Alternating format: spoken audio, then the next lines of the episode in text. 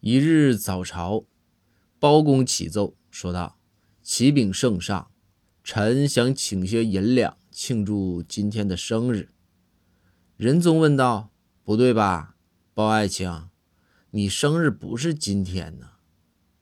包公回禀圣上：“今天确实不是臣的生日。”却是臣这身官袍的生日啊！自您赐臣这身官袍已经十年了。